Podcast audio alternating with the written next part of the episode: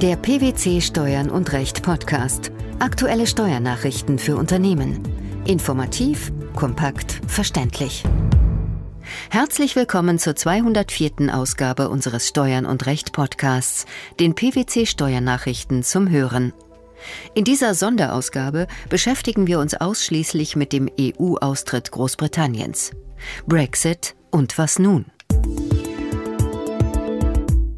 Nun ist es amtlich. Neun Monate nach dem Brexit-Referendum hat die britische Regierung am 29. März 2017 den offiziellen Austritt Großbritanniens aus der Staatengemeinschaft erklärt. Mit ihrem Antrag aktivierten die Briten Artikel 50 der Lissabon-Verträge und machten damit den Weg frei für die zweijährigen Verhandlungen mit Brüssel, in denen die Verflechtungen zwischen Großbritannien und der EU gelöst werden müssen. Wie geht es nach dem Brexit-Antrag jetzt weiter? Die Verhandlungen mit Großbritannien werden von Seiten der EU zweifellos zügig aufgenommen werden. EU-Ratspräsident Donald Tusk kündigte bereits an, er werde nach dem Antrag binnen 48 Stunden erste Entwürfe von Verhandlungsleitlinien an die übrigen 27 EU-Staaten verschicken. Die Leitlinien müssten dann bei einem Treffen der Staats- und Regierungschefs angenommen werden. Auf dieser Basis schlägt die EU-Kommission den Start der Verhandlungen und ein Mandat vor und lässt es vom Rat bestätigen. Auf dem Programm in den kommenden Monaten müssen rund 21.000 EU-Regeln und Gesetze neu verhandelt und überarbeitet werden. Kann man derzeit schon absehen, welche steuerlichen und rechtlichen Folgen nach dem Brexit insbesondere für Unternehmen drohen? Die genauen Auswirkungen lassen sich erst darstellen, wenn das Austrittsabkommen ausverhandelt ist. Dennoch sollten Unternehmen schon jetzt mögliche steuerliche Auswirkungen im Auge behalten und mit in ihre unternehmerischen Planungen einbeziehen. Derzeit ist offen, ob Großbritannien trotz EU-Austritt Mitglied im Europäischen Wirtschaftsraum, kurz EWR, bleibt. Warum ist ein Verbleib Großbritanniens als Mitglied im EWR gerade aus deutscher Sicht wünschenswert?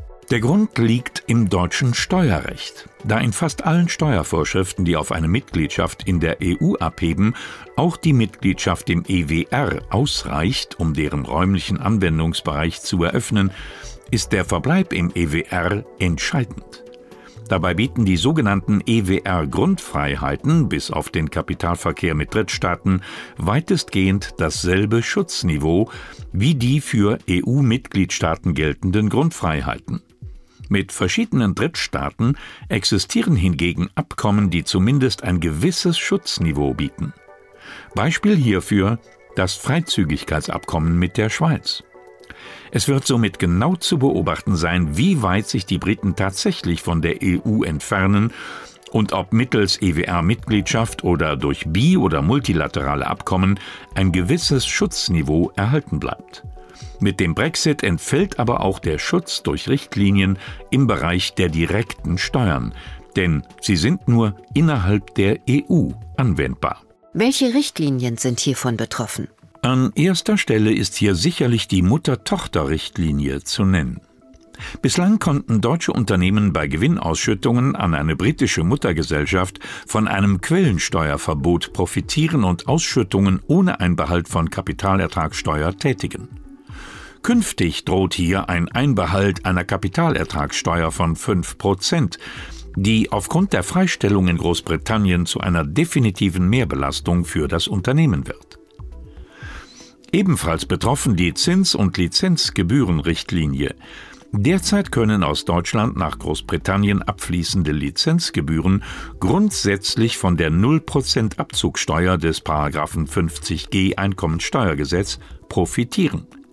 Gleiches gilt ebenso nach dem DBA Deutschland Großbritannien, weswegen ein EU-Austritt, anders als bei Dividenden, kein erhöhtes Quellensteuerrisiko bergen dürfte. Auf welche unternehmerischen Maßnahmen dürfte der Brexit noch spürbare Auswirkungen haben? Innerhalb der EU sind Umstrukturierungen wie etwa Verschmelzungen, Spaltungen oder Ausgliederungen unter bestimmten Voraussetzungen steuerneutral möglich.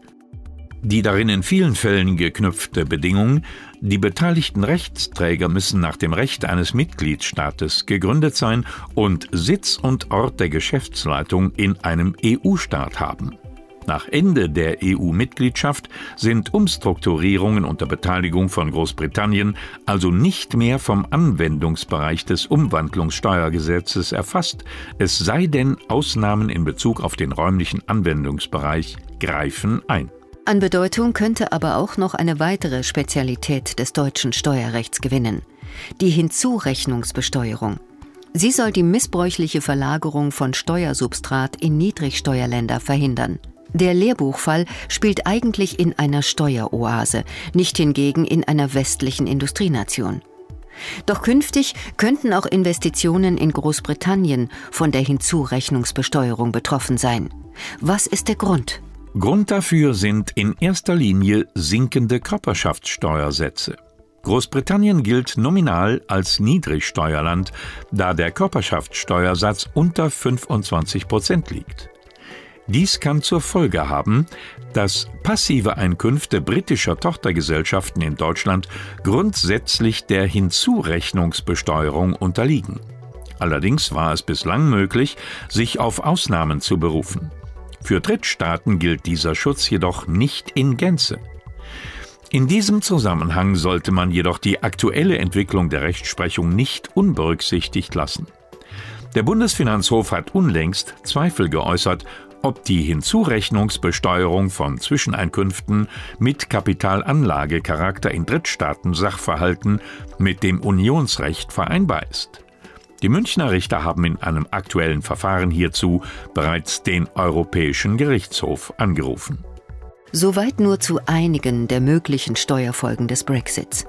Großbritannien mag zwar die EU verlassen, Europa aber verlässt es nicht.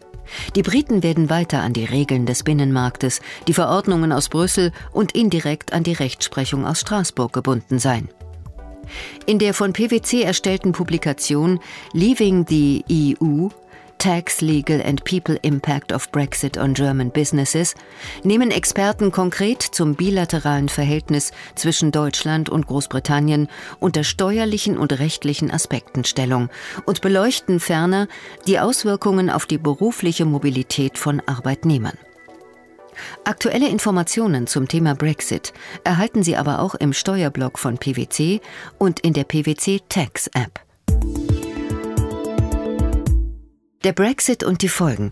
Das war eine Sonderausgabe unseres Steuern und Recht Podcasts, den PwC Steuernachrichten zum Hören anlässlich des EU-Austritts Großbritanniens. Wir freuen uns, dass Sie dabei waren und hoffen, dass Sie auch das nächste Mal wieder in die PwC Steuernachrichten reinhören. Steuerliche Beiträge zum Nachlesen finden Sie in der Zwischenzeit unter blogs.pwc.de slash steuern und recht.